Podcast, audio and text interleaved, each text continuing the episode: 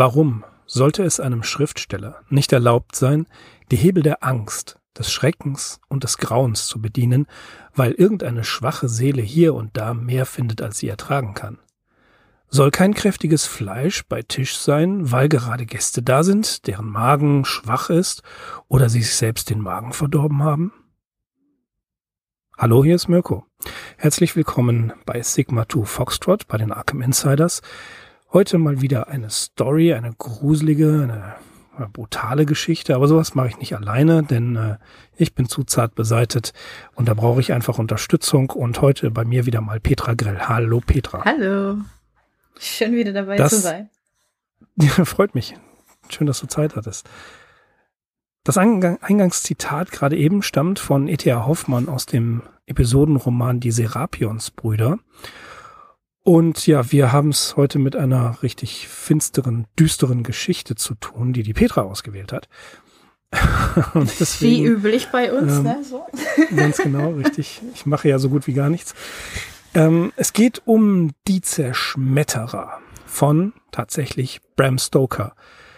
Ähm, tja, The Duelists im Original. Eine, eine Geschichte, die vor Dracula erschienen ist. Bram Stoker, nicht wahr, haben wir gerade schon im Vorgespräch gesagt, kennt natürlich jeder von Dracula her. Er ist der Schöpfer dieses, ja, ikonografischen, dieses, dieses Genre bildenden Romans, der 1897 erschienen ist. Die Story, über die wir sprechen, die Erzählung, ist 1887 beziehungsweise 1886 veröffentlicht worden, und zwar in der Ausgabe des Theatre Annual Containing Stories, Reminiscences and Verses. Allerdings war das damals so Tradition, weil die Ende des Jahres erschienen sind, dass man das, dieses Annual auf das nächste Jahr datiert hat, also 1886 im November erschienen, aber eben in der Tradition des Annuals mit 1887 bedruckt. Ja, Petra, was kannst du mir zu der Story mal sagen? Ich bin gerade überwältigt von deinem Wissen, wie jedes Mal. Hast deine Hausaufgaben gemacht, besser als ich. Ein, ja, so wie Jesse Willis immer sagt, wenn man einen Podcast macht, muss man seine Hausaufgaben machen. Äh, dann sollte ich, ich gelobe Besserung. Ähm, also die Story, auf die Story bin ich durch Fester Verlag, natürlich, selbstverständlich, Fester Verlag, ähm, aufmerksam geworden. Und zwar hat mich über Instagram eine Bloggerin angeschrieben und hat gesagt, du musst diese Geschichte einfach lesen. Es ist egal, ob du vorher schon was aus dem Buch gelesen hast, du musst diese Geschichte lesen. Und dann habe ich mir das Buch genommen, weil das gerade frisch angekommen war und habe die Geschichte gelesen und dachte mir so, ja, kranker Shit. Ne? was, pass was passiert? Was passiert? Eigentlich passiert nicht viel. Ne? Nee, es passiert nicht viel, aber die Geschichte ist trotzdem sehr krass. Ja, also der An es ist äh, in mehrere Teile aufgeteilt. Am Anfang wird von Ephraim und Sophonis Babub erzählt, die äh, Kinder erwarten und dann tatsächlich auch bekommen. Und sie bekommen Zwillinge mit ultra komischen Namen. Die heißen Zachariah und wie heißt du das ausgesprochen? Zerubabel. Ich werde es nie aussprechen Zerubabel. das sind biblische Namen aus der, äh, aus der biblischen Tradition her. Ah, so. Naja, und der erste Teil halt handelt davon, wie sie nicht schlafen können und wie großartig die Zwillinge sind und wie wunderschön sie sind. Und ja, man, man kennt das, ne? Wenn Kinder geboren werden, sehen die aus wie Kartoffel, aber jeder sagt, es sind die schönsten Kinder auf der ganzen Welt, die man je gesehen hat. Es gibt keine schöneren Kinder als diese zwei Zwillinge. Und zufällig gibt es äh, zwei Nachbarsjungen, die heißen Harry Murford und Tommy Santon. Die, ich glaube, Harry wohnt in der 25 und Harry in der 27. Und sie sind auch gleich alt und kommen aus gut betuchten Familien. Und ja, irgendwann bekommen die zwei Messer geschenkt. Und irgendwann kommen die auf die Idee, dass ihr Leben doch ganz schön langweilig ist und fangen an, sich zu duellieren. Und erst zerstören sie die Messer, weil die Messer bis auf die eingeritzten Initialien gleich sind. Und finden es richtig cool. Was ich total krank finde. Aber gut, lassen wir es den. Irgendwann äh, ne, fangen die an, das äh, Hausinventar mitzunehmen und zu zerstören.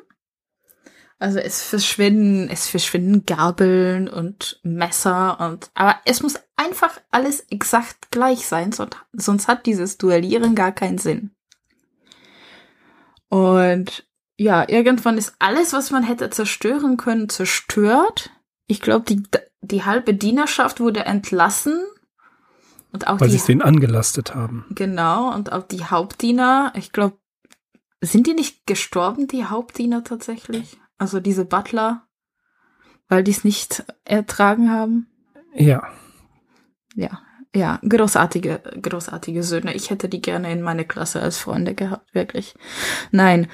Ähm, ja, irgendwann gibt halt im Haus nichts mehr, was man hätte zerstören können und dann ähm, fängt man mit Tieren an. Natürlich, ne? Was kommt als nächstes? Es kommen Tiere. Also es werden Kätzchen und äh, kleine Kaninchen und alles, was man so finden kann.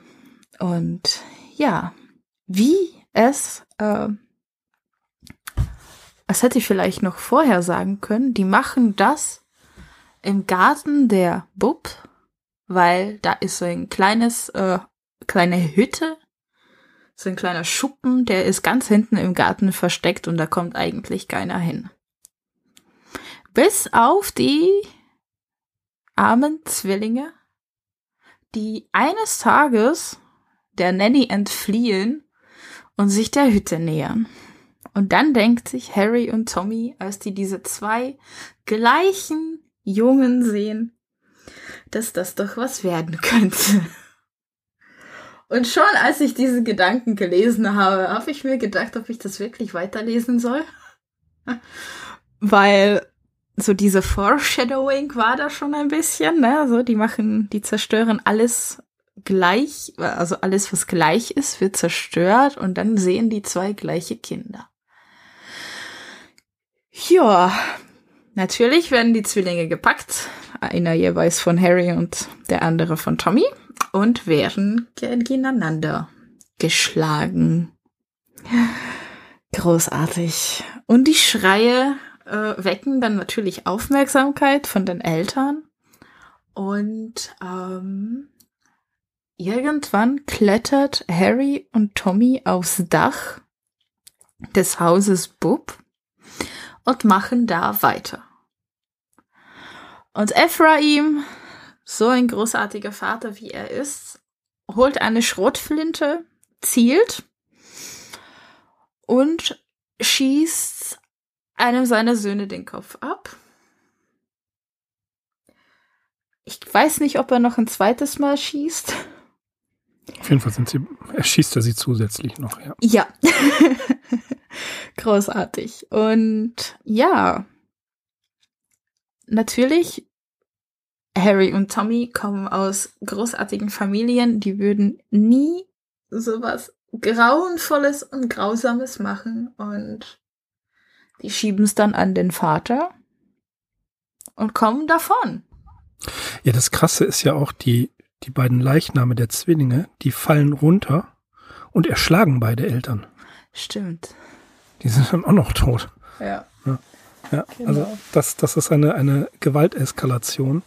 Und aufgrund dessen, weil es ja keine Zeugen gibt, weil die Eltern ja auch tot sind, können ähm, Harry und Tommy nämlich sagen, ja, das waren die Eltern, die sind völlig durchgedreht. Und sie sind die Helden und tatsächlich leben die ein ganz normales Leben weiter bis hin zu Enkelkindern haben sie und äh, sie wissen, dass sie mit diesem Verbrechen durchgekommen sind. Es ist absolut abartig. Ja. Also diese, diese Verbrechen werden von, von kleinen Kindern begangen, die sich selber ja eigentlich als Helden feiern und nicht nur später als Helden auch bestätigt werden durch die Gesellschaft, weil sie was Grausames mit angesehen haben, sondern so wie sie sich geben bei dem Zerstören, bei dem Duellieren, der, der Zerstörung, ähm, sehen die sich ja auch, die, die vergleichen sich ja unter anderem mit Napoleon und Nelson, also mit, mit Kriegshelden. Und das ist ja auch schon eine, eine vollkommene Übertreibung. Was ich halt sehr interessant finde, ist ähm, die Geschichte, als sie 1886 veröffentlicht war. Da stand Stoker mit 39 Jahren gerade am Anfang seiner schriftstellerischen Karriere, hatte schon was veröffentlicht. Aber es geht tatsächlich, äh, sagt Nasrullah Manbriol, oder Manbrol heißt sie auf Literaverse, dass das eine der Stories ist, die sein literarisches, seine, seine, seine Etablierung gefördert haben. Ausgerechnet diese Geschichte. Und ja. auch hier, ne, sie, sie sagt, ein, eins der Lieblingsthemen ist ähm, von Stoker, es sind männliche Bindungen, beziehungsweise die männliche Gier nach Gewalt. Und das ist der Punkt, an dem wir, denke ich, ansetzen.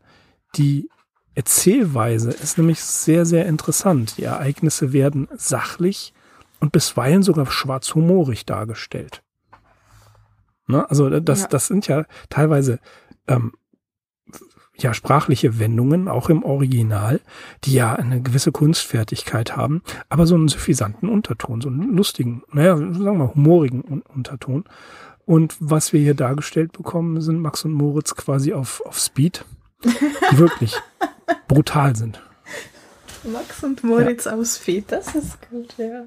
Also auch, auch interessant ist die, diese ständigen Gegensätzlichkeiten und Gleichheiten, die werden ja schon in der Beschreibung der, der Anwesen. Ne? Also an, wie du schon sagtest, in der 25 wohnt Harry, in der 26 die Familie Bub oder Bub und in der 27 wohnt Tommy. Also sprich, die behüteten Zwillinge, die geliebten Kinder sind zwischen diesen beiden gewalttätigen Kindern eingeschlossen. Schon räumlich. Ne? Ich meine, man, man weiß bei dieser Story schon nach zwei Seiten eigentlich, wo es hinführt. Und trotzdem liest man das weiter. Man ja. ahnt es. Ja. Aber wir, wir, ich meine, das, das ist für uns vollkommen eine, eine Sache, wo wir wissen, okay, das wird böse enden, das wird richtig, richtig blutig. Äh, gut, eigentlich, wenn man, wenn man den deutschen Titel Die Zerschmetterer liest, dann weiß man schon viel, viel schneller als äh, bei The Duelists, wo es hinführt. Aber Death and Doom kommt auch im Originaltitel vor und auch da hält Bram Stoker nicht mit der Wahl seines Titels hinterm Berg. Das darf man auch nicht vergessen. Da ist er sehr, sehr konkret. Denn es heißt The Duelists or The Death Doom of the Double Born. Ja. The Death Doom ist eigentlich auch sehr, sehr deutlich. So, und, und da ist, äh, da stellen sich mir mehrere Fragen. Ja. Zum einen, unser Eins ist vielleicht jetzt nicht besonders schockiert von der Darstellung der Gewalt und der Brutalität, was mittlerweile, was vielleicht auch daran liegt, wenn wir uns einfach mal äh, in dem medialen Darstellung anschauen, wie uns Gewalt und Brutalität gerade in Horror- und äh, Splatterfilmen dargestellt wird. Das ist ja eigentlich schon ein, ja, das, das, das ist fast normal. Ne? Also so, was da passiert, ist in der Form für uns nichts Unbekanntes. Ja, aber ich denke, das ist eher dieses, äh, diese Gewalt gegen Kleinkinder ist das, was da halt schockiert. Ich glaube, ja. es ist sogar noch mehr. Ich glaube, es ist sogar noch Und viel, viel mehr Tiere, dahinter. Aber die armen Tiere. Ja, die, die, die, halt, die machen ja alles kaputt. Und sie scheuen sich ja auch nicht davor, einfach die Schuld jemandem anders zu geben. Ja. Ne, also sich auch noch jemanden da zu krallen. Und da ist, finde ich, ein interessanter Punkt, ähm, der uns führt zu einem literarischen, zu einer literarischen Strömung. Ich habe ja in vor, vor zwei Tagen oder so habe ich dir ja geschrieben, das wirkt so ein bisschen wie Proto-Splatterpunk. Ja. Ne? Also jetzt können nicht alle was mit dem Begriff von Splatterpunk zu äh, anfangen. Also wir müssen hier über Autoren wie äh, Joe Lansdale, Clive Barker natürlich, der große Clive Barker, mhm ähm, Paul Salmon, der die wegweisende Anthologie zusammengestellt hat, Douglas Winter, Mick Garris und ähnlichen. Das sind alles so Leute, die man aus der Szene kennt und diese Splatter-Punk-Bewegung hat man eigentlich eher als schnelllebig wahrgenommen, wobei 2018 sich, äh, ich, ich glaube, ich weiß, das war bei einem Filmfestival, da haben die Splatter-Punk äh, Awards rausgegeben. Ich glaube, Bernies hießen die.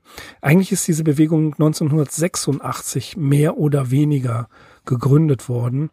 Ähm, wobei der Autor ähm, David J. Show diesen Begriff ja erfand, kann man sagen. Ähm, das war bei einer Convention in Providence, Rhode Island tatsächlich.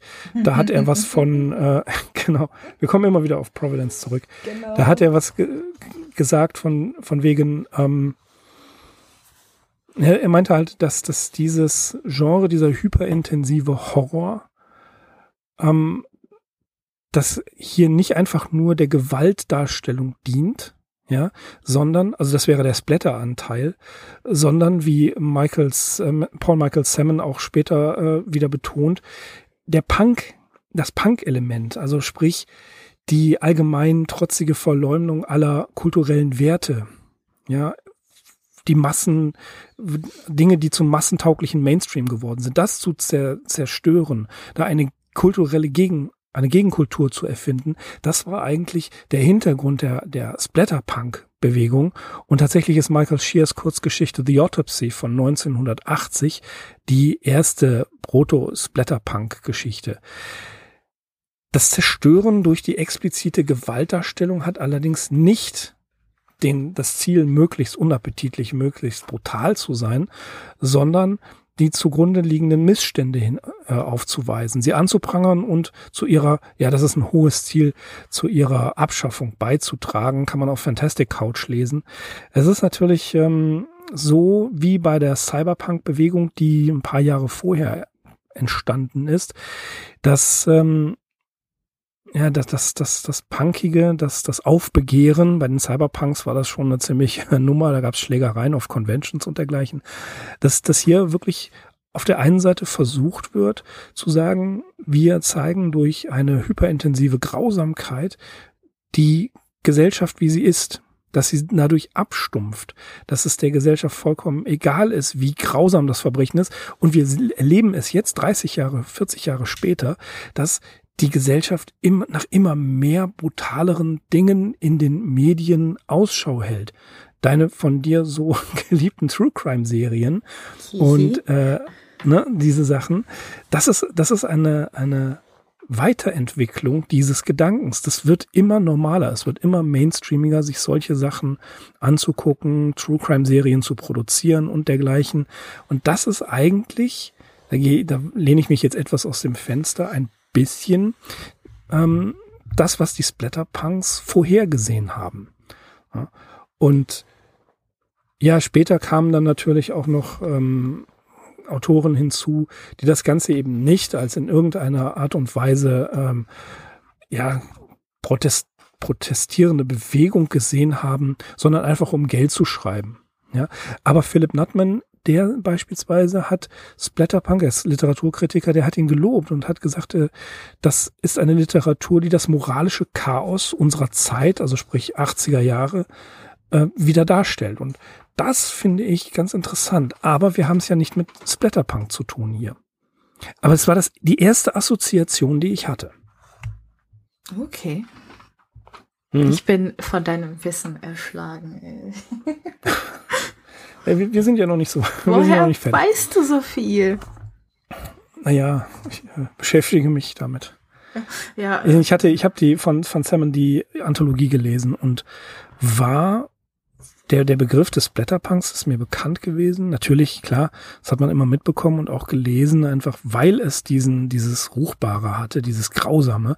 Aber zum anderen, ähm, was, es war war ich von dieser Anthologie tatsächlich enttäuscht, aber ich habe sie ja 20 Jahre später gelesen, 20 Jahre später, nachdem sie rauskam, da war die Wahrnehmung von Horror und Gewalt in der Literatur schon völlig anders und die war schon extremer. Mhm. Okay. Ich habe das auch irgendwie, wenn ich, äh, ich habe ja sehr viel, beziehungsweise letztes Jahr sehr viel Extremes gelesen. Ne? So richtig extrem, wo Flüssigkeiten ausgetauscht worden sind, die man gar nicht austauschen sollte und sowas. Und ähm, irgendwann schockt dich auch nichts mehr.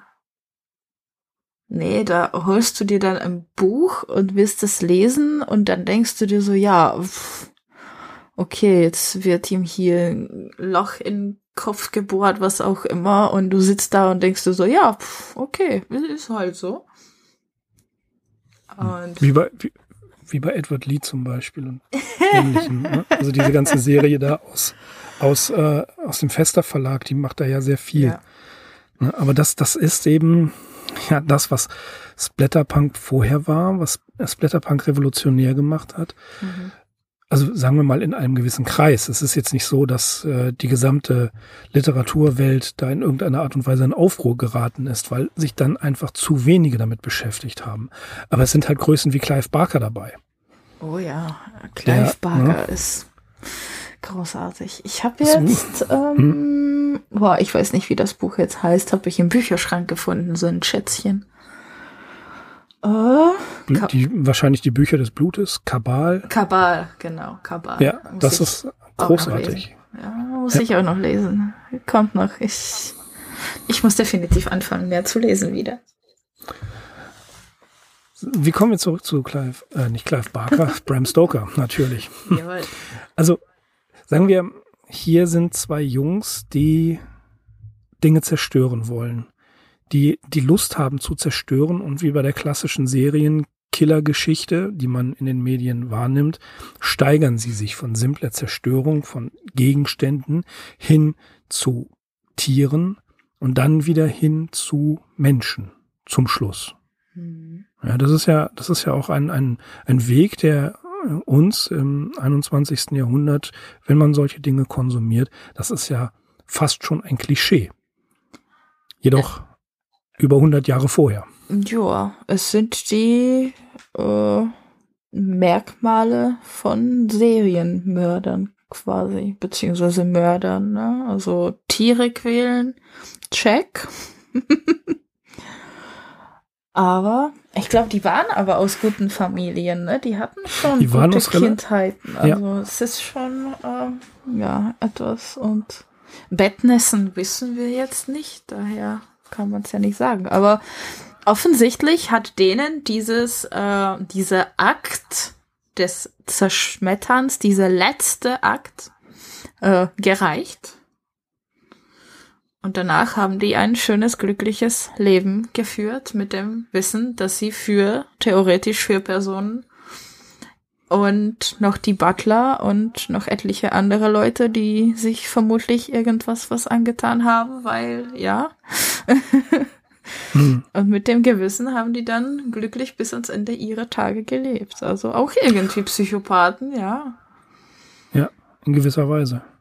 Aber da, da stellen sich viele, viele, viele Fragen, wie beispielsweise, das ist äh, eine tief philosophische Diskussion. Diese Kinder, äh, Harry und Tommy, fangen ja einfach an, weil sie Messer geschenkt bekommen, die identisch sind, bis auf die, ähm, bis auf die Initialen. Mhm. Ne, also HM und TS sind die Initialen auf den Messern.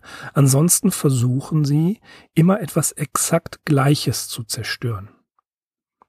Also das werden sie niemals hinkriegen, weil natürlich nichts immer gleich ist. Das heißt, in einem gewissen Punkt unterscheidet sich etwas. Die haben diese Messer mit den Initialen, sie zerstören das. Sie holen ähnliche Schüsseln und Bücher und dergleichen und zerstören das ebenfalls. Und dann kommen denen die Zwillinge entgegen, die allerdings in den Initialen ZB, ZB ebenfalls gleich sind. Ihre Initialen sind gleich. Die Initialen von Harry und Tommy sind anders. Also sind das quasi die ja, literarischen Gegensätze innerhalb dieser Geschichte sind diese reinen, lieben Zwillinge, die da Hand in Hand durch den Garten wandern und hüpfen und dann kommen die denen wie die Verführer entgegen. Es ist ja auch ein, ein abgeschlossener Garten, ne? also quasi schon ein, ja, ein, ein, ich will nicht sagen paradiesischer Zustand, aber ein sehr ursprünglicher Zustand, eine zugewachsene Hütte. Das heißt also auch hier, diese Laube ist ja in der Literatur der Zeit eher etwas Romantisches. Also man trifft sich in der Laube, man tauscht sich dort aus, man gibt sich dort einen Kuss. Und diese Laube ist ja ein kultivierter Ort. Und das wird ja von, das wird ja gebaut, das wird ja hergestellt. Und den, diesen kultivierten Ort nimmt sich die Natur zurück. Und auch hier die beiden Tommy und äh, äh, Harry und Tommy, die dringen in diesen Ort ein, in diese Laube, in das, was die Natur sich in, zum ursprünglichen zurückgeholt hat und gehen den ursprünglichen Weg der Zerstörung. Also die Natur zerstört den Platz, in dem sie das überwuchert und die beiden dringen ein und zerstören tatsächlich alles, was sonst noch an Artefakten und schließlich an Leben da ist. Es ist ein, ja, man kann es, man kann überlegen, ist, ist das Böse in den Erbanlagen da? Wo kommt es her? Wo kommt diese unfassbare Gewalt her? Das frage ich mich halt auch, weil äh, ich bin, gut, so als True Crime Junkie hast du schon so ein bisschen Wissen, obwohl das nicht an jeden Täter zutrifft. Aber das war echt absolute Langeweile. Aber mhm. es, gut, äh, als Kind auf dem Dorf, wenn ich, äh, was weiß ich, kleiner war, war mir auch langweilig, aber ich würde nie auf die Idee kommen, irgendwelche Zwillinge gegeneinander zu schlagen. als der Höhepunkt meiner Karriere. Aber es, das musste echt Langeweile gewesen sein, weil keine Ahnung. es, ist, es bleibt schleierhaft, wie Bram Stoker überhaupt auf diese Idee gekommen ist dass es möglicherweise eine, ein Vorbild in der realen Welt gegeben hat, ist möglich. Aber ich habe darüber nichts gefunden. Ich leider auch nicht. Ich habe auch meine hm. Hausaufgaben nicht gut gemacht. Aber mal, es ist, ich habe fast die Vermutung, also ich kann, bin kein Bram Stoker-Experte. Ich kann auch nicht wirklich sagen, von dem, was ich gelesen habe, auch über die Story gibt es übrigens nicht viel. Mhm. Da haben sich nicht viele Leute zu geäußert, aber was ich interessant finde, ist, schauen wir mal zehn Jahre später oder ein paar Jahre später, wenn er anfängt, für Dracula zu recherchieren, man kann ja beispielsweise nachweisen, dass die Zugverbindungen, die er dort beschrieben hat, exakt stimmen, dass das Wetter und wie das, wie das Schiff äh, nach England kommt ähm, mit, mit Dracula an Bord, dass er dort gewesen ist und gesehen hat, wie solche Schiffe kommen. Er hat sich da exakt drüber informiert. Solche solche Hintergründe sind nachvollziehbar, fast schon minutiös.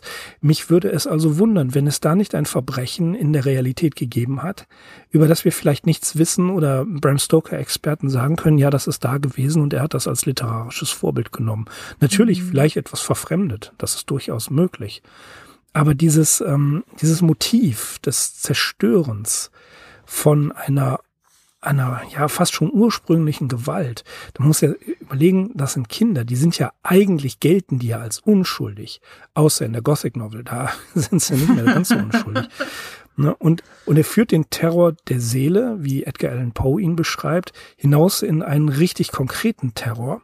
Mhm. Und da stellt sich halt wirklich die Frage, ähm, hat er hier ein Material benutzt, und es krasser dargestellt, aber da ist auch die Frage, aus welchem Grund? Ne, das, das ist eben ein, in, im viktorianischen England, aus welchem Grund stellt er eine solche Geschichte dar? Und warum wird kann. sie im, ja, aber warum wird sie im Theatre Annual, ähm, das ist eine, eine, renommierte, eine renommierte Publikation gewesen, warum wird eine solche Geschichte dort veröffentlicht? Das muss einen Grund haben. Das könnte man sich über jede Geschichte jedes Schriftstellers fragen, der jemals geschrieben wurde. Warum? was, ja, aber was treibt ihn dazu? Was, was ist da hin, was steckt dahinter? Ich bin mir nicht sicher. Aber es gibt äh, auch hier eine Entsprechung in der Literaturgeschichte. Literaturhistorisch ist das ganz interessant, wenn man sich zum Beispiel ähm, Lautréamont ansieht oder Marquis de Sade des Dostoevsky mit den Aufzeichnungen aus dem Untergrund oder Verbrechen und Bestrafung. Auch hier Knut Hamsuns ähm, Novelle Hunger. Das ist alles das, was man als transgressive Literatur bezeichnet. Also transgressive Literatur ist etwas, was gegen die Gesellschaft rebelliert. Und die Protagonisten können asoziale Nihilisten oder Gestörte sein. Aber diese dieses Genre befasst sich mit dem Bruch von Tabuthemen, Drogen, Sexualität, Gewalt, Kriminalität und so weiter. Und es, es erweitert sie. Und ähm, Michael Silverblatt, der ist äh, in der Los Angeles Times Literaturkritiker gewesen, der hat es wirklich als transgressive, als übergreifende Fiktion genannt. Und da ist natürlich auch die Frage, der Splatterpunk gilt so schon als transgressive Fiktion. Was machen die hier? Das sind keine, also das sind keine Leichtgewichte in der Literatur. Wir reden ja auch unter anderem von Burroughs oder Selby und äh, Mirabeau und Georges Bataille. Das sind alles Menschen, die in ihrer Kunst sehr, sehr gut sind. Und warum überschreiten die hier rein literarisch die Grenze? Ne? Also das, das ist schon ein, ein, ein sozialer, ein gesellschaftlicher Kommentar. Überlegen wir Henry Milles äh, Wendekreis des Krebses, ist so eine sexuelle Odyssee. Wladimir Nabokov, Lolita 1955, da muss man ja fast schon gar nichts mehr zu sagen. Oder äh, Hubert Selby mit Last Exit to Brooklyn. Da reicht es auch schon, wenn man den Film gesehen hat. Und natürlich der von mir verehrte Charles Bukowski. Das sind alles, äh, das sind alles kreative Menschen, die hier den bei Charles Bukowski heißt es immer der amerikanische Traum von der anderen Seite dargestellt. Was bewegt sie, solche Dinge zu schreiben? Warum hauen sie wirklich hier äh, gegen irgendwelche gesellschaftlichen Konventionen? Und warum, um nochmal auf E.T. Hoffmann zu sprechen zu kommen, warum sollte ein, ein Schriftsteller eben nicht machen, Angst und Schrecken der Seele darzustellen?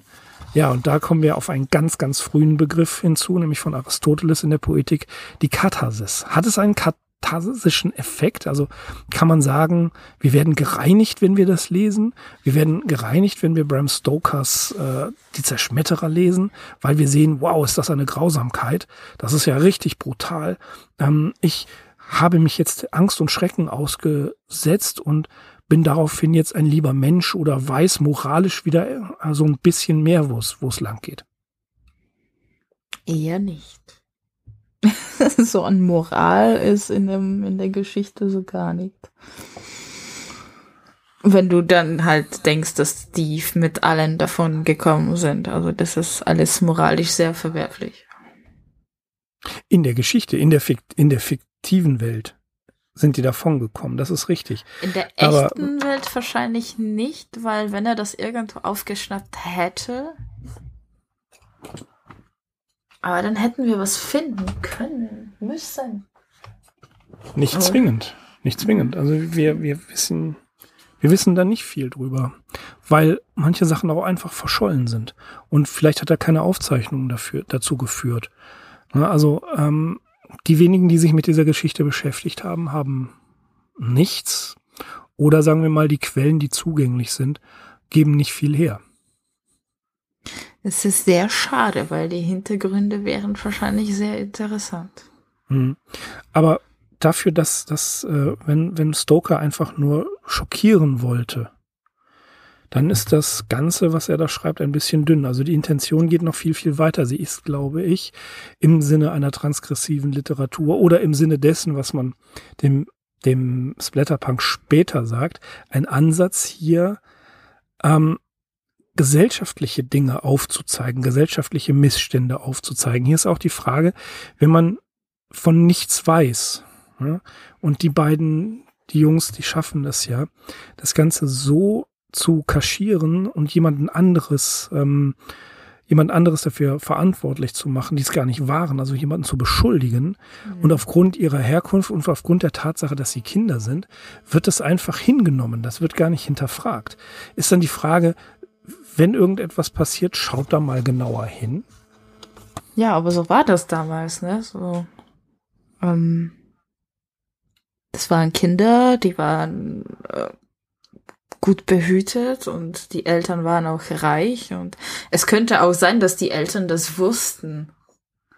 Oder dass es halt alle wussten. Die haben halt nur weggeschaut, weil äh, die haben Kohle, denen können wir eh nix. Das wäre ein Skandal, das wäre ein richtiger Skandal. Aber das, das, können wir, das können wir aus der Story selber nicht herausholen. Nee, leider nicht. Hm? Es wäre natürlich eine interessante Dimension. Und die lebten dann auch glücklich bis ans Ende ihrer Tage, also äh, mit äh, mit Kindern, Enkelkindern und so. Und das, was mhm. mich daran echt, äh, was ich so interessant finde, ist, die haben ja ihr so ihre ganze ihr ganzes Können, ihr die Lust und sowas in dieses Zerschmettern gegeben. Und dann, die haben das ja auch recht lange gemacht, ne? So erstmal kleine Dinge, so dann Tiere, die Tiere wurden immer größer und irgendwann kamen die Zwillinge. Dass die danach nichts mehr, so, das ist, weiß ich nicht. Ja, aber das ist ja die ultimative Vernichtung. Mehr geht ja gar nicht. Ja, aber. Mehr ist ja gar nicht möglich. Also sie, sie haben ja versucht, immer was Gleiches zu zerstören. Und in, in dem Moment, wo sie wirklich, was ist das, das Gleicheste, was man unter Menschen kriegen kann, sind Zwillinge. Ja. Und das war dann der Höhepunkt dieser Zerstörungsorgie. Aber ist ja, also ich meine, allein, wirklich, ist da diese hm? Lust dann wirklich gestillt? Naja, sie sind fast erwischt worden. Letzten Endes sind sie auch, ähm, sie hätten auch weitermachen können. Ja, sie aber, sind erwischt worden, ne? aber es war. Ja, aber sie, es, es, es kam ja nicht raus. Sie hatten Glück.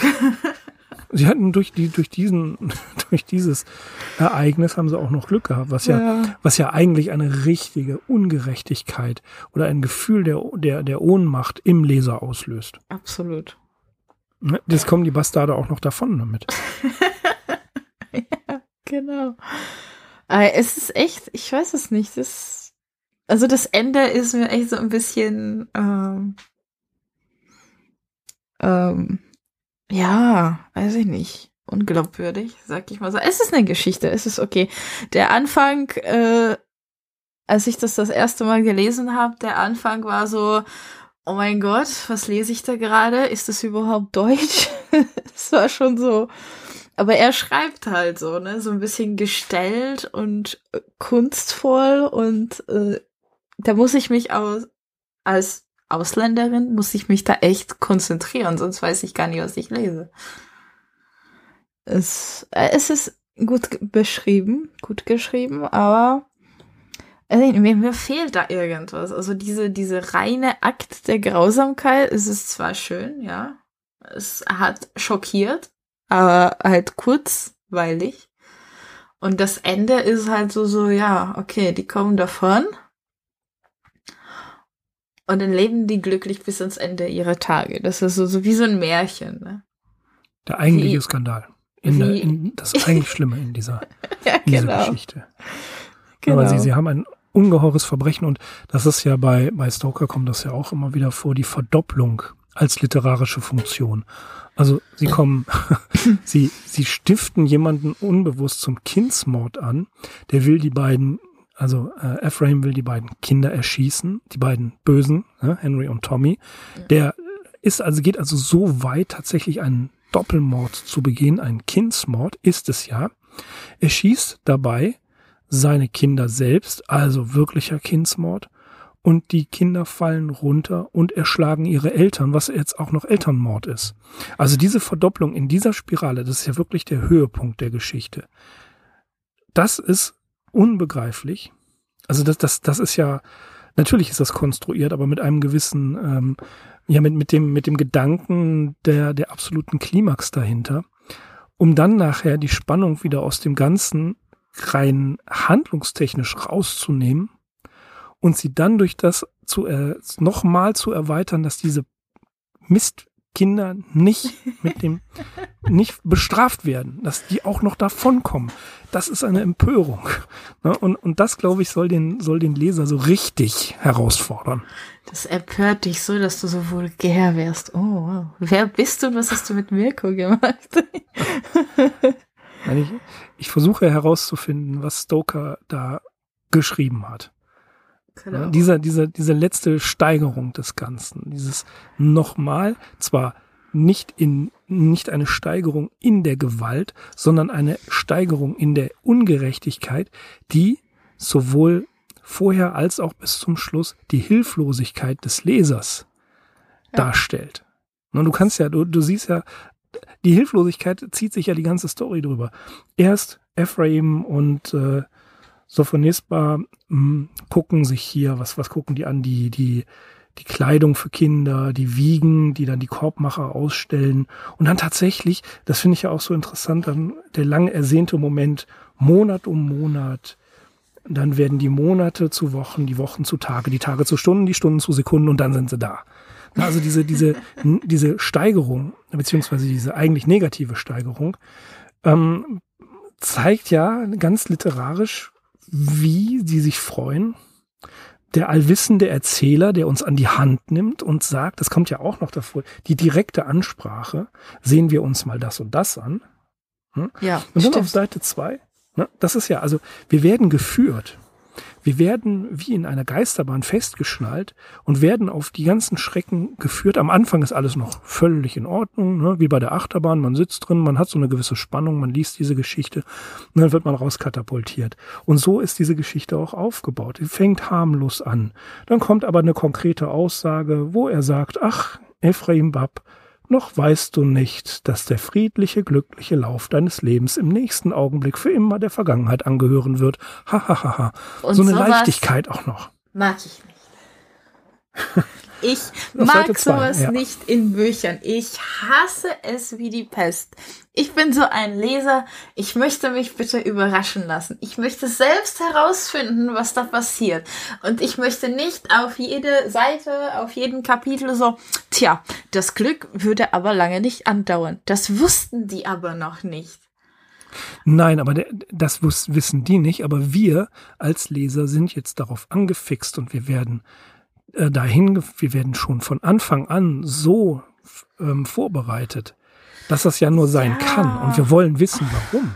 Ja, aber ich glaube, die Geschichte wäre, hätte mich viel mehr hart getroffen, wenn da diese krasse Foreshadowing nicht wäre. Weißt du, so dieses, es ist gut, wenn du, nehmen wir ein anderes Horrorbuch, so sagen wir mal, was weiß ich, so richtig trashig oder Horrorfilme, so richtig trashig.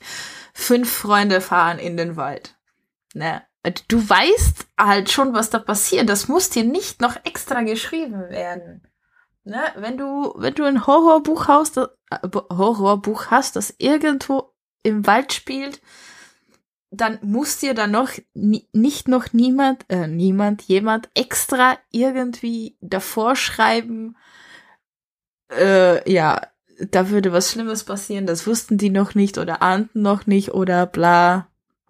Ja, also der Frieden würde nicht lange anhalten. Ich hasse es in jedem Buch, in dem ich es lese. Das ist so schon fast ein Grund, das Buch wegzulegen. Aber das ist deine Lesegewohnheit von, von äh, Dingen, die 100 Jahre später geschrieben worden sind. Ja, ich weiß. Ja? Also du, du hast in der, in der Gothic Novel ständig irgendwelche Foreshadowings. Ich Man guckt, guck, ne, guckt ihr bei, bei The House of Usher, der Riss, der durch das Haus geht, das sagt ja schon alles. Ja. Trotzdem ist A House of Usher eine großartige Geschichte. Natürlich. Aber hier ist, ähm, hier ist was, was anderes, was anderes gemeint. Wir, wir können uns dem nicht widersetzen, weil mhm. Stoker uns von Anfang an sagt, pass mal auf. Na, hier Seite 2, das geht nicht gut aus. das wirst du mitkriegen. Und ich sag, und ich erzähle dir jetzt warum. Das ja. ist sehr gewagt, das ist richtig. Zu früh mit dem ganzen äh, Horror rauszukommen, aber das kann unser allermeister H.P. Lovecraft ja auch sehr gut. Der ballert ja direkt raus in den, im ersten Absatz, was eigentlich Sache ist. Nicht ja. immer, aber das macht er oft. Ne? Und dann denkst du dir ja, ja, super. Und, super toll, und, ja. und dann willst du es aber wissen. Es ist und ich habe den Begriff der Katharsis vorhin schon genommen von äh, Aristoteles aus der Poetik. Das ist aber auch eine Sache, die tatsächlich nicht neu ist. Ich komme immer wieder in diesem Podcast und in anderen auch auf eine, auf eine ganz interessante Methode zurück, nämlich wir sind ja geprägt durch zum Beispiel die griechische Mythologie. Mhm. Ja, ähm, die ja die eigentlich spannende Mythologie, nämlich die nordische Mythologie, stark verdrängt hat. Aber so ist es. Jetzt sagt die griechische, die griechische Mythologie hat mehrere, ja, mehrere ähm, Bereiche, wie zum Beispiel die Odyssee oder das, was am Hofe König Ödipus passiert ist. Und daraus entwickeln sich immer wieder neue Geschichten. Die Stories selber, also sprich die, ja, das Ergebnis war allen Leuten bekannt. Wenn die die ähm, die, die Dramenfeste hatten, wo ja mehrere Tragödien am Tag aufgeführt worden sind, waren die Stoffe allen bekannt. Die waren Common Sense. Jeder wusste, was passiert. Jeder mhm. wusste, Ödipus wird sich die Augen ausstechen und es wird Mord und Totschlag geben. Aber das Interessante war für die Leute damals, wie stellt der quasi Regisseur, also wie stellt der, der, ähm, der Mensch, der das Stück bearbeitet hat, genau das dar. Und das haben wir hier ja auch. Wir wissen ja tatsächlich auf der zweiten Seite schon, das geht nicht gut aus. Und wir wollen aber wissen, warum das so ist. Und dann stehen wir da, der, der allwissende Erzähler nimmt uns an die Hand und drückt uns mit dem, er hat so einen Nackengriff und drückt uns auf die Ereignisse und wir müssen zugucken, ne? wie bei Clockwork Orange. Also unsere, äh, unsere ähm, Augenlider sind festgemacht, wir können uns dem gar nicht entziehen. Und wir müssen damit umgehen können, was uns gezeigt wird, was uns vorgeführt wird. Und wir wissen genau, wo es, wo es auskommt. Aber das ist ja auch wieder die Frage. Wir wissen das in vielen Dingen. Wir wissen, und ich oute mich jetzt als jemand, der an den menschengemachten Klimawandel glaubt, wir wissen ganz genau, wo der Mist hinführt. Und es tut keiner was. Das ist moralisch verwerflich. Und es gilt nicht nur für Klimawandel, sondern für viele andere Dinge, wo die Politik hier ihre Messer vergleicht ja? Werden wir politisch? Wir werden nicht politisch. Wir werden, wir werden ganz kurz politisch, weil das auch äh, ein, das ist ein gesellschaftliches Phänomen. Ich möchte einfach nur darauf hinweisen, dass wir, genauso wie in dieser Geschichte, wie der Mechanismus dieser Geschichte funktioniert, mhm. sehen wir, was für ein Mist auf uns zukommt. Und wir machen nichts einen, dagegen. Wir machen nichts dagegen. Als Leser können wir nichts dagegen machen, außer die Story weglegen und ignorieren. Mhm. Aber als, ähm, als Menschen ja, wir versuchen im Kleinen, die einen leben vegan, die anderen Leute versuchen Plastik zu vermeiden. Wir versuchen es im Kleinen zu machen, aber die, die es wirklich können, die, denen die ist es egal. Nix. Ja, nee, die vergleichen ihre Messer und, und mhm, äh, ja. machen Schlimmeres. So ist das aber auch hier in dieser Geschichte. So ist die Geschichte absolut, äh, ja, vor seiner Zeit. Ey. Wow. mhm. und eine relativ unbekannte Geschichte. Ja, ich, ich kannte ich mein, vorhin auch nicht. Also ich oute mich als absolute, ja, Nicht-Kenner. Also von, ich habe nicht mal Dracula vollständig gelesen. Okay. Nicht mal. Also, ich hab's zu Hause. Ich habe Filme gesehen, natürlich habe ich Filme gesehen und ähm, ich bin auch mit der Geschichte vertraut, auch woher das kommt und sowas und was er als Inspiration nahm. Da bin ich vertraut. Ich habe hier auch ein Bild von ihm hängen. Aber das ist, das ist Literatur. Ich find's geil. Natürlich, aber mein Deutsch ist dafür einfach nicht so. Im Gegensatz zu Lovecraft zum Beispiel, also Lovecraft, wenn das übersetzt wird, ist es verständlich für mich. Nicht, dass ich jetzt irgendwie dumm wäre oder so, ne? Aber Bram Stokers Sprache, wenn man es ins Deutsche übersetzt, das ist so, es ist so anstrengend zu lesen. Weißt du, was das kommt meine? natürlich, das kommt natürlich auch auf den Übersetzer an. Ne? Ja. Also es gibt neuere Übersetzungen, die schon etwas weiter sind, die nicht ganz so äh, dahergestellt kommen, die ein bisschen smoother sind, ein bisschen einfacher zu lesen. Aber was ich halt auch sehr interessant finde bei Stoker ist, dass er in Dracula verschiedene Erzählperspektiven einnimmt. Mal ein Zeitungsartikel hier, dann Tagebuchaufzeichnungen da, dann von Mina Harker, dann von Jonathan Harker und so weiter und Van Helsing. Das heißt, er muss jedes Mal in eine komplett neue literarische Figur hineinschlüpfen. Das allerdings ist auch Aufgabe des Autoren. Und er trifft aber auch einen ganz anderen Ton jeweils. Mhm. Ne? Das ist schon äh, eine ziemliche Leistung. Stoker hat, ich glaube, zehn weitere Romane, vielleicht auch neun. Ich weiß es tatsächlich gerade jetzt nicht auswendig, aber von denen weiß keiner mehr, was die sind. Also, wie meine Lehrerin früher sagte, der Literaturgeschichte anheimgefallen.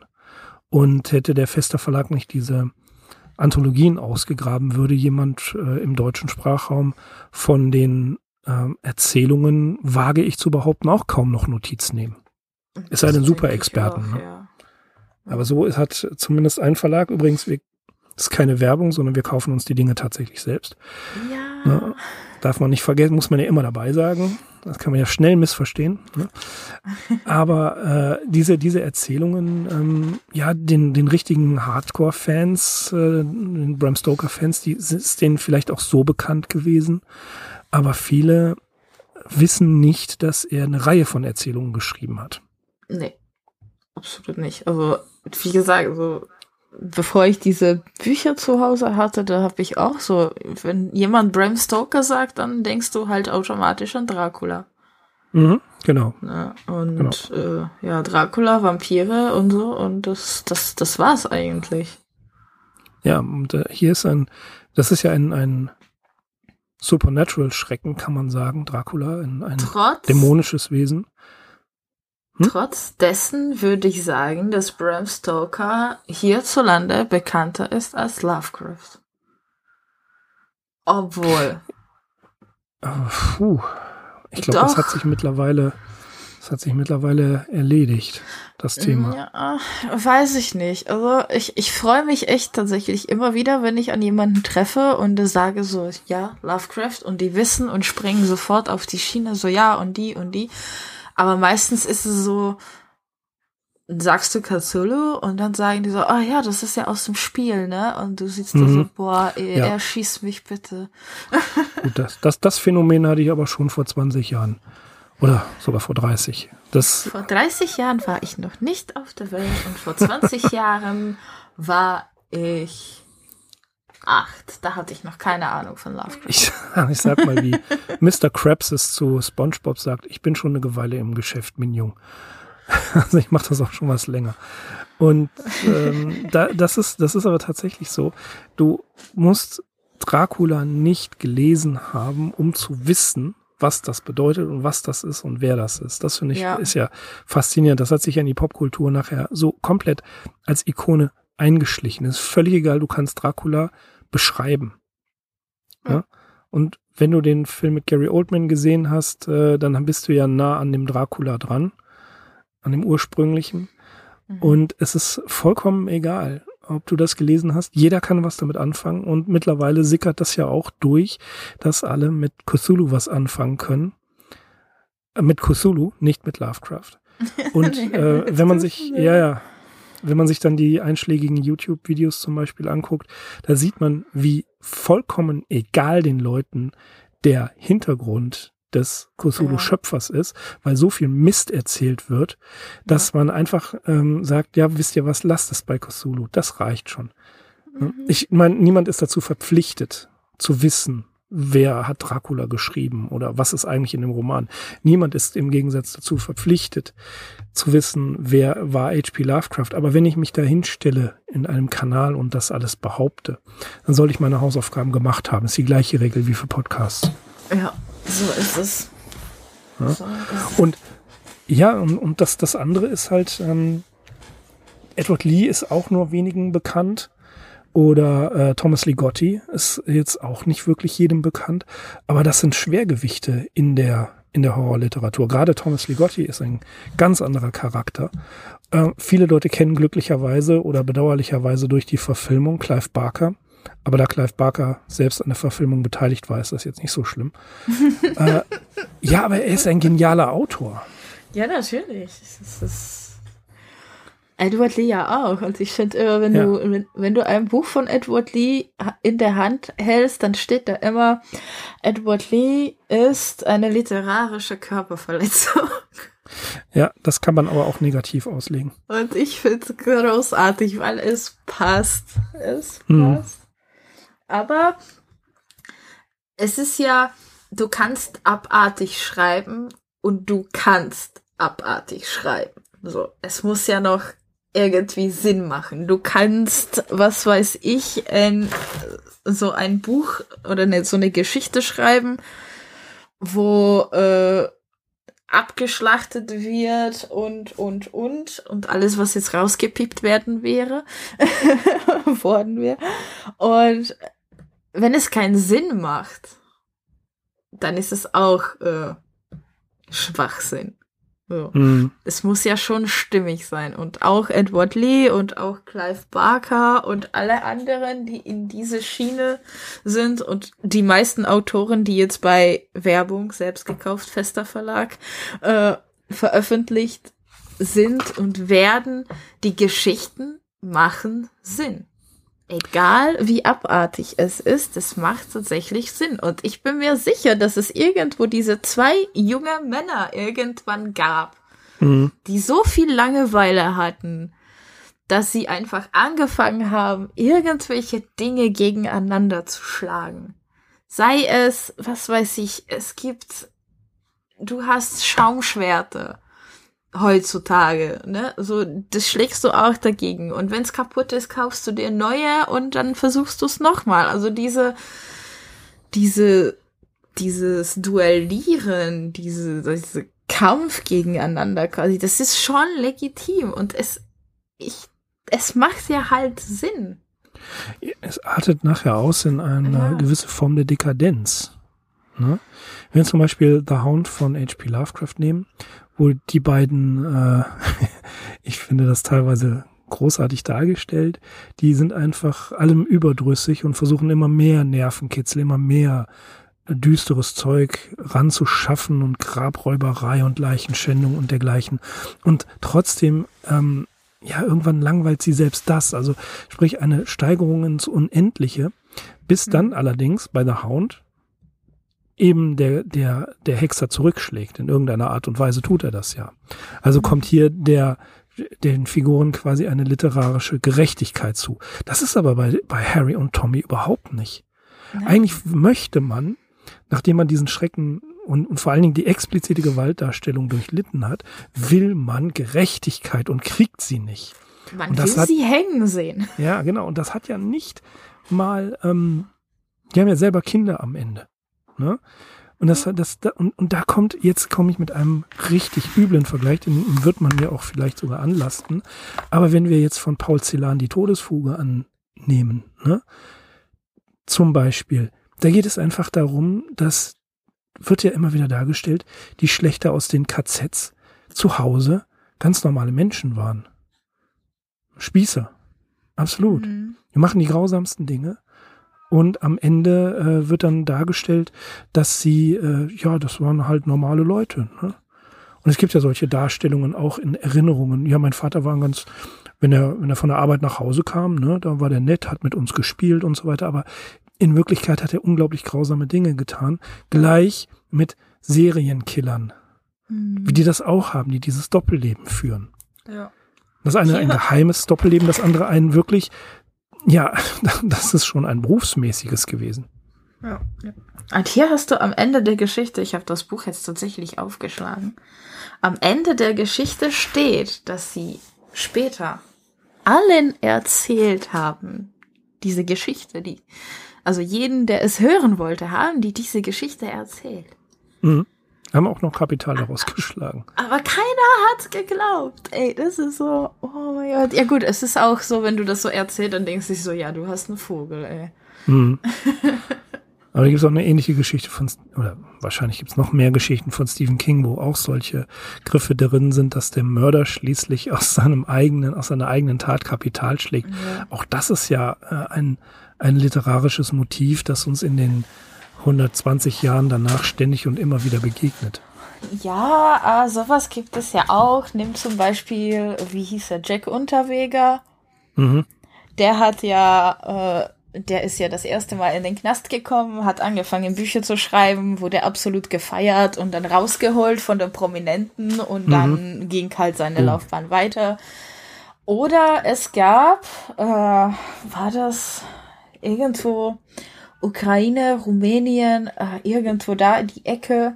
Es gab einen Journalisten, der war richtig gut in seinem Job. Er wusste immer Sachen, die die Polizei gar nicht wusste, weil er der mhm. Serienmörder war. Ne? Also sowas ja. hast du ja auch immer. Und natürlich schlägst du davon Profit. Und deswegen gibt es auch dieses Gesetz, also in meisten Ländern gibt es dieses Gesetz, dass du deine Geschichte dann halt nicht verkaufen kannst. Oder du kannst sie verkaufen, ja. aber das Geld geht dann halt an die Opfer oder wird gespendet. Mhm. Du hast halt absolut nichts von.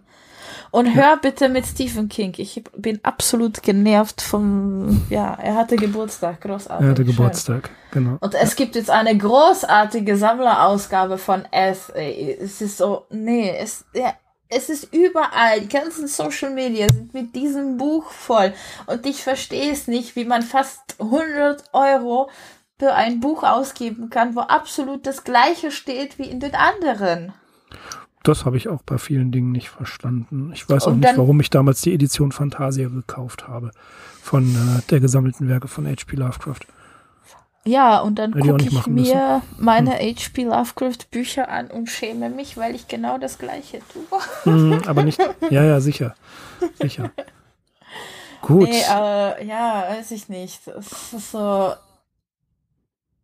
Es für 100 Euro würde ich kaufen, wenn äh, der Clown, dessen Name mir gerade schon wieder entfallen ist, rausspringen Pennywise. würde. Pennywise, danke. Würde ich, da, ich würde das Buch kaufen. Ja, aber wenn die mir zusichern, dass ich das Buch öffne, Pennywise rausspringt und meine Feinde tötet, so, dann, erst dann kaufe ich dieses Buch. Das ist aber der, das ist aber sozusagen der Plot von Death Note. da passiert das. Aber ich hätte schon lieber Pennywise. Ja. Obwohl Ryuk, Ryuk habe ich hier auch stehen. Aber lassen wir das. Ähm, wir müssen zum Ende kommen. Ja, das stimmt. Äh, wo, können wir, wo kann man diese Story kriegen? Online ist sie im Originaltext verfügbar. Muss man einfach äh, mal quer googeln, dann kommt es raus. Äh, sie ist als Original im Englischen als YouTube-Hörbuch zu bekommen und als deutsche Übersetzung in dem schon erwähnten Band von Festa. Jetzt weiß ich gerade nicht, welcher von beiden das ist. Der erste Schöpfer der, erste. Schatten. Schöpfer der Schatten, genau. Und da ist sie drin. Kann man auf jeden Fall äh, nicht nur wegen dieser einen Geschichte lesen, sondern auch wegen der anderen. Es ist eben das, was äh, viele nicht wissen. Bram Stokers Werk an sich ist ja nicht nur Dracula. Und ich würde am Ende, zum Ende hin gerne noch ein ähm, interessantes Zitat von René Chan aus der New York Times anbringen. Da geht es nochmal über transgressive Fiktion. Ich bin, wie gesagt, der Auffassung, dass wir hier bei Bram Stoker aufgrund der Dinge, die man herausarbeiten kann aus dieser Geschichte, auch von transgressiver Fiktion sprechen kann. René Chan schreibt, ein literarisches Genre, das Themen wie Inzest und andere abweichende Sexualpraktiken, Verstümmelung, das Zerstören von Geschlechtsorganen an verschiedenen Stellen des menschlichen Körpers, urbane Gewalt, Gewalt gegen Frauen, Drogenkonsum und höchst dysfunktionale Familienbeziehungen anschaulich untersucht. Und das ist basierend auf der Prämisse, dass Wissen am Rande der Erfahrung zu finden ist und dass der Körper der Ort der Erkenntnisgewinnung ist. Transgressive Fiktion, ja oder nein? Vielleicht habt ihr Lust, das in den Kommentaren mal zu schreiben. Bram Stoker, die Zerschmetterer oder das Schicksal der Zweigeborenen. Das war heute unsere Geschichte. Ich bin sehr froh, dass ich das nicht alleine alles bewältigen musste, sondern dass ich Hilfe hatte von der Petra und möchte mich nochmal ganz herzlich bedanken, dass du heute dabei warst. Weil ich so eine großartige Hilfe war. Natürlich. Aber da musstest du nicht allein sein und du umgibst dich ja nur mit der Elite, habe ich gehört. also ja. so ungefähr, ja. Ich war sehr gerne dabei. Ich suche schon die nächste Geschichte für uns. Alles klar. Gut. Okay, dann würde ich vorschlagen, wir verabschieden uns und herzlichen Dank fürs Zuhören. Bis zum nächsten Mal bei Sigma 2 Foxtrot, der Limited Edition von den Arkham Insiders. Macht's gut. Bis dann. Sigma 2 Foxtrot.